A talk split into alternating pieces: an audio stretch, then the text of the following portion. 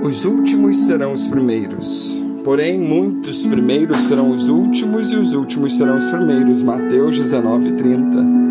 O contexto dessa passagem, assim como o seu texto paralelo em Marcos 10, 31, revela a conversa de Jesus com um jovem rico. Também a incapacidade desse jovem em renunciar suas riquezas para segui-lo. Ao exortar sobre o perigo das riquezas, Jesus foi interrogado por seus discípulos sobre o que eles ganhariam por ter renunciado a tudo para segui-lo.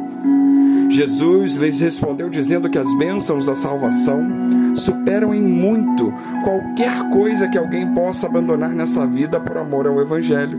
Portanto, as conquistas terrenas de qualquer natureza não podem assegurar uma aprovação no céu, de modo que não faz qualquer sentido as disputas por posições, visto que muitos primeiros serão os últimos e muitos últimos serão os primeiros. Ainda nesse contexto, Jesus contou a parábola dos trabalhadores da vinha. E nessa parábola, um homem contratou alguns trabalhadores para sua vinha ao longo do dia. No final do expediente, ele pagou igualmente a todos, independentemente das horas trabalhadas. E isso gerou insatisfação por parte dos trabalhadores que chegaram primeiro. E na conclusão dessa parábola, mais uma vez, Jesus utilizou a frase: Porém, dessa vez, ele inverteu sua ordem e ele disse: E assim os últimos serão os primeiros, e os primeiros serão os últimos. Em Mateus 20, 16, vemos isso. E aqui a lição permanece a mesma, a saber, a exortação para que alguém não venha estar entre os primeiros, que serão os últimos. Em Lucas 13, 30, o Senhor Jesus utilizou novamente essa frase para se referir à situação dos salvos e dos perdidos. Ele destaca que muitos que aparentemente seriam os primeiros a entrar no reino de Deus, na verdade serão lançados fora, enquanto os muitos últimos virão de todas as partes e tomarão lugar à mesa ao lado dos patriarcas e dos profetas. Assim, com base especialmente no texto de Lucas, essa frase também precisa ser interpretada à luz do contexto de que os judeus receberam primeiro a revelação especial de Deus por ser o povo da aliança. Mas posteriormente o evangelho foi anunciado aos gentios. Assim, muitos desses últimos entraram no reino de Deus antes de muitos daqueles primeiros. A frase os últimos serão os primeiros e os primeiros serão os últimos, possui uma primeira aplicação em conexão com o contexto imediato das passagens bíblicas.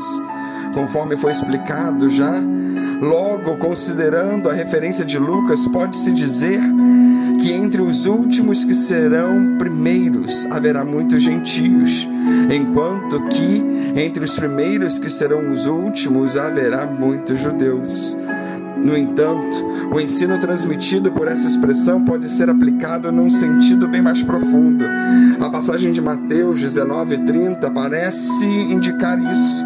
Dessa forma, pode-se dizer que os primeiros que serão últimos também são aqueles que são superestimados pelos homens devido à riqueza que possuem, ao prestígio que ostentam, ao nível intelectual que demonstram, ou quaisquer outras coisas que lhes façam desfrutar de uma posição de destaque. No entanto, Deus não vê como o homem vê. Isso fica claro no episódio em que Samuel ungiu Davi rei lá em 1 Samuel 16, 7. Desfrutar de grande reconhecimento terreno não significa possuir uma posição de destaque no céu. Na verdade, em muitos casos, tais pessoas são colocadas numa posição inferior em relação às demais, ou mesmo acabam ficando completamente excluídas da bem-aventurança eterna. E nesse sentido geral, não se, do, não se deve entender que os primeiros serão os últimos. Necessariamente representam pessoas que ficarão terminantemente fora do reino de Deus. Isso significa que tal expressão não se resume apenas à aceitação e ao desprezo do Evangelho por parte das pessoas. Assim, é possível que estabeleçamos uma conexão com o ensino bíblico de que na eternidade haverá graus diferentes de glória. Cada um receberá um tipo de galardão. No sentido prático dessa ideia, pode-se incluir na lição de que muitos primeiros serão últimos e muitos últimos serão primeiros. Aqueles que desempenham papéis considerados notórios na obra de Deus, mas que no dia do juízo vindouro ficarão em posição inferior em relação àqueles que, aos olhos humanos, talvez passaram desapercebidos, sem nenhum reconhecimento, tal como o publicano que foi menosprezado no templo, lá em Lucas 18, 14.